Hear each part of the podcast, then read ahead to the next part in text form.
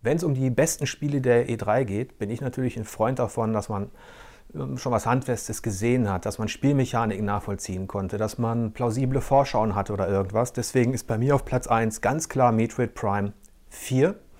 Man hat den Schriftzug gesehen, man hat die Melodie gehört und ähm, okay, ich weiß, was ich vor zehn Jahren da gespielt habe und warum ich einen meiner höchsten Awards damals auf Wii gegeben habe, weil die, die Erkundungsreize und die, das Abenteuerflair in dieser Saga äh, von den Retro-Studios einmalig ist. Jetzt sind sie zwar nicht mehr federführend an Bord, Nintendo lässt, lässt das von einem, einem anderen Studio produzieren, nichtsdestotrotz glaube ich, wenn sie sich an die Tradition dieser Saga halten, dass da was sehr, sehr, sehr, sehr Interessantes entstehen kann. Der Titel, auf den ich mich am meisten freue, von den Titeln, die auf der E3 vorgestellt wurden, ist auf jeden Fall Super Mario Odyssey. Also bei mir ist es ja sowieso so eine Sache, wenn ein neuer Mario-Titel rauskommt, der quasi ein richtig großer Mario-Titel wird, dann äh, ja, dann muss ich den auf jeden Fall spielen und freue mich tierisch drauf. Und in diesem Fall finde ich es halt besonders cool, weil Nintendo halt, diesmal hat man ja gesehen auf der E3, mit der Mütze, wenn man die wegschmeißt, dann kann man ja quasi alles und jeder im Spiel werden. Das finde ich besonders cool, dass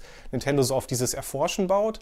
Das heißt, einerseits diese eigentlich ja schon so ein bisschen unpassenden Welten, die aber ziemlich cool gerade in diesem Kontext wirken, weil Mario verschiedene, äh, Mario ja verschiedene Areale und, und Landstriche und so weiter erforscht durch irgendwelche Dimensionsrisse oder wie auch immer. Mein erstes Highlight der E3 2017 war Star Wars Battlefront 2. Denn DICE hat mich vor zwei Jahren zwar mit dem ersten Teil des Reboots etwas enttäuscht, da es an etwas an Umfang fehlte, da nur eine Zeitperiode vorhanden war und da mir das, Klassen das fehlende Klassensystem gar nicht gefallen hat.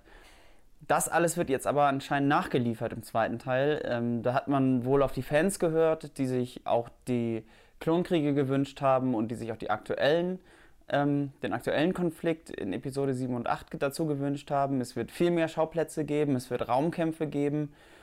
Dazu sieht die Kulisse, die man gesehen hat, unfassbar gut aus.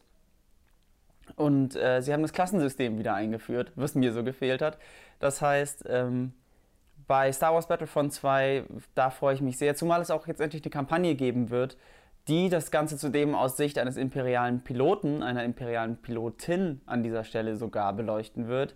Da bin ich sehr gespannt darauf, was für eine Geschichte DICE zu erzählen versucht und äh, wo das Ganze hinführen wird. Mein absolutes Highlight auf der E3 war Detroit Become Human. Ich konnte erste Einblicke in die Geschichte bekommen. Die ganze Androiden-Thematik finde ich sehr spannend, dass Androiden quasi als Sklaven gehalten werden und nach und nach quasi eine Revolution entsteht, wo die Androiden sich von ihren Ketten befreien und eben lernen, eigenständig zu denken und wirklich das zu tun, was sie selber machen wollen. Und dann hatte ich auch noch die Chance, die ähm, Geiselbefreiungsmission selber zu spielen. Und es war wirklich genau wie damals in Heavy Rain, dass man nach und nach Hinweise sammelt und wirklich in diesen Moment kommt, was tue ich jetzt? Man hat wirklich sehr, sehr viele Entscheidungsmöglichkeiten, muss schauen, wie man den Geiselnehmer am besten so beeinflusst, dass er die Geisel befreit. Und es hatte wirklich einen sehr, sehr emotionalen Einfluss auf mich. Am besten fand ich, weil ich es eine Weile gespielt habe und weil ich es richtig cool fand, Matterfall.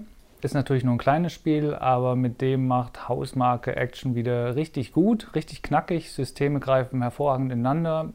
Das hat mir insgesamt am meisten gefallen. Fangen wir an mit Spider-Man von Insomniac Games für die PlayStation. Ähm, freut mich insbesondere daher, weil ich letztes Jahr nach dem kurzen Trailer, den Sony auf der Pressekonferenz gezeigt hatte, gehofft habe, dass äh, Insomniac basierend auf dem Erfolg und den Erfahrungen, die sie mit Sunset Overdrive für die Xbox One gemacht haben, ähm, jetzt auch Spider-Man zu einem richtig äh, gut funktionierenden Superheldenspiel machen können. Und mit dem, was man dieses Jahr sehen konnte, scheint diese Hoffnung wirklich aufzugehen. Was mir an den Spider-Man-Spielszenen besonders gefallen hat, war diese Dynamik. Ähm, wie sich Spider-Man durch die Welt bewegt hat, wie sie das gezeigt haben, wie er sich wirklich von Ort zu Ort schwingt, durch Gegenstände durch, in Sachen hineinkracht, dann schnell äh, ein bisschen in den Batman-Kampfstil ähm, Gegner plättet und dann geht es direkt wieder weiter. Also diese, dieses schnelle Spiel, diese schnelle Action hat mir wirklich sehr gefallen. Die offene Welt scheint zu passen, das Kampfsystem scheint auch zu funktionieren. Und dass Insomniac Kulisse kann, wissen wir spätestens seit den Ratchet Clank Spielen. Auf Platz 2 ist bei mir Days Gone.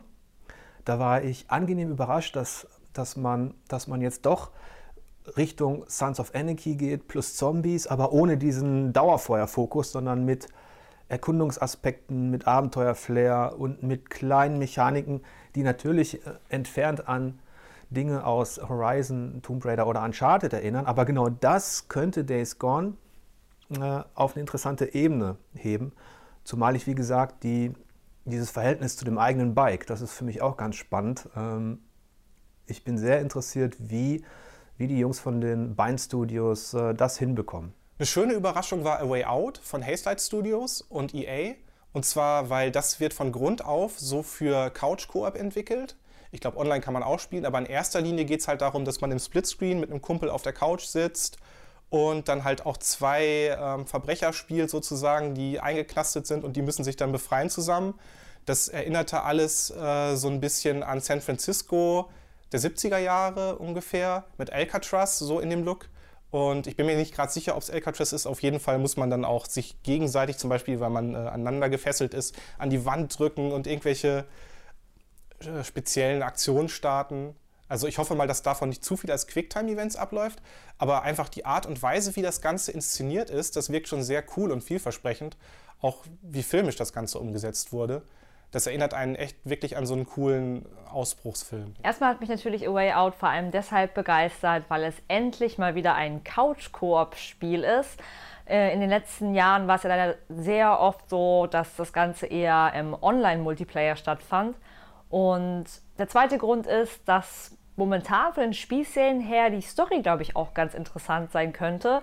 Und auch die Spielszenen haben gezeigt, dass es teilweise auch asynchrone Momente gibt, dass der eine ähm, Held den anderen beeinflusst. Und da bin ich wirklich sehr gespannt, wo die Reise hingeht. Mein zweites Highlight der E3 2017 äh, war Life is Strange 2, und zwar das Prequel Before the Storm. Life is Strange ist für mich eines der besten Adventures, die ich in den letzten Jahren gespielt habe. Es bringt dieses Telltale-Adventure auf eine für mich nochmal ganz andere emotionale und atmosphärische Stufe. Sie verlassen sich quasi da auf die Stärken ihres Spiels.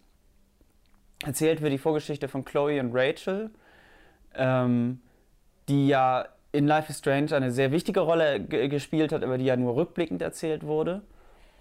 Und da verspreche ich mir äh, tiefere Einsichten in bestimmte Verhaltensmuster von Charakteren und eine genauere Erklärung, was damals eigentlich vorgefallen ist.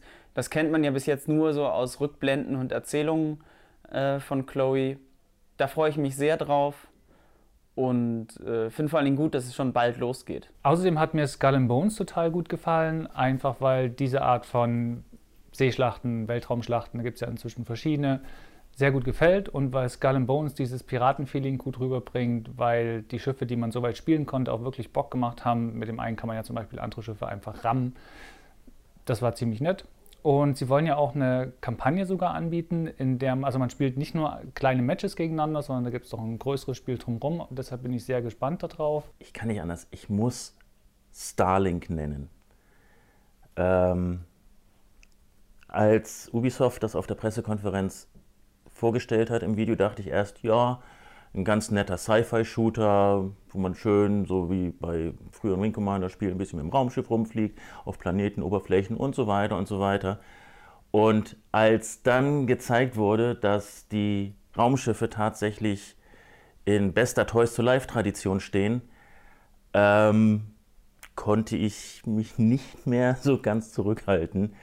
Ähm, ich habe seit Skylanders sämtliche Toys to Life Geschichten gespielt und hätte nicht gedacht, dass irgendjemand mit einem oder mit einer, ich hätte nicht gedacht, dass irgendjemand mich wieder so neugierig auf Toys to Life machen könnte.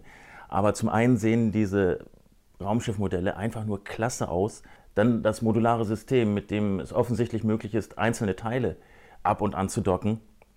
Ähm, ich hoffe, dass es spielerisch nicht komplett auf Kinder zugeschnitten ist, wie viele andere Toys to Life Geschichten. Andererseits, wenn es sich tatsächlich auch als Spiel für Ältere entpuppen sollte, dann muss ich wirklich Angst um mein Bankkonto haben, weil ich fürchte, dass ich dann wirklich viele, viele Raumschiffe und Bauteile haben muss. Auf Platz 3 ist bei mir Beyond Good and Evil 2. Normalerweise wäre es in den letzten Jahren auf Platz 1 gewesen. Ich bin ein bisschen skeptisch. Ich freue mich einerseits riesig, dass Michel Ancel dieses Langzeitprojekt endlich finalisieren kann. Also ich kann warten, also Stichwort Last Guardian und so. Und eine lange Zeit war dieser Titel bei mir auf einem ähnlichen Podest. Die letzten News und Ankündigungen dazu haben mich allerdings auch ein bisschen skeptisch gemacht. Ich hoffe, sie verzetteln sich dann nicht ähm, auf Norman Sky Art mit zu viel. Ja, aus dem Weltraum raus, auf dem Planeten, bis ins kleine Detail die Schublade öffnen, den Stift rausholen und dann weiter. Ähm, das war nicht unbedingt das, wofür Beyond Good and Evil damals stand. Das war im Grunde ein kleines, aber feines Action-Adventure mit interessantem politischem Hintergrund, aber auch mit, mit schönen Erkundungsoptionen. Ich hoffe, ich drücke die Daumen, dass Ubisoft und Michel Ancel ähm, das Ganze auf eine Linie kriegen, ohne sich zu verzetteln. Das dritte Highlight der E3 war für mich in diesem Jahr God of War. Ähm, ich finde, man merkt, hat der Präsentation, also das, was, was Sony auf der Pressekonferenz gezeigt hat, ähm, man hat, diesem, mit, hat der ganzen Sache angemerkt, dass Santa Monica Zeit bekommen hat und dass man sich bei Santa Monica vorgenommen hat, jetzt was anders zu machen. Das war schon vorher klar, das ist jetzt keine große Neuankündigung gewesen. Nichtsdestotrotz ähm, wurden Dinge gezeigt, die das Spiel für mich nochmal interessanter machen. Denn nach Ascension hatte ich so ein bisschen das Gefühl, okay, in diesem Franchise muss, da muss noch was passieren, damit das weiterhin interessant bleibt. Und genau das scheint Santa Monica auch gemerkt zu haben. Ähm, da ist nicht nur der Perspektivwechsel auf die Schulterkamera, sondern da sind auch noch ganz, die, die erzählerische Seite wird stärker betont. Kratos bekommt mehr Charakter, Kratos wird mehr zum Menschen. Das hat sich zwar schon ein bisschen in God of War 3 angedeutet in den Zwischentönen.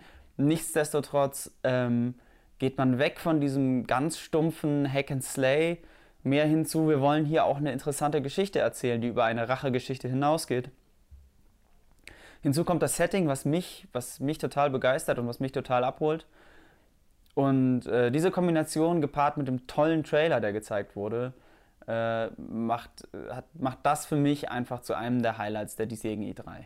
Einfach weil ich mich riesig insgesamt schon darauf freue und weil ich mich, weil ich mich riesig gefreut habe, dass man es endlich spielen kann, nenne ich Crackdown 3. Den ersten finde ich grandios, eins der besten 360-Spiele und der bekommt jetzt einen Nachfolger. Fühlt sich bis jetzt sehr ähnlich an, hat aber trotzdem wieder richtig viel Laune gemacht und deshalb ähm, war es ein cooles Teil.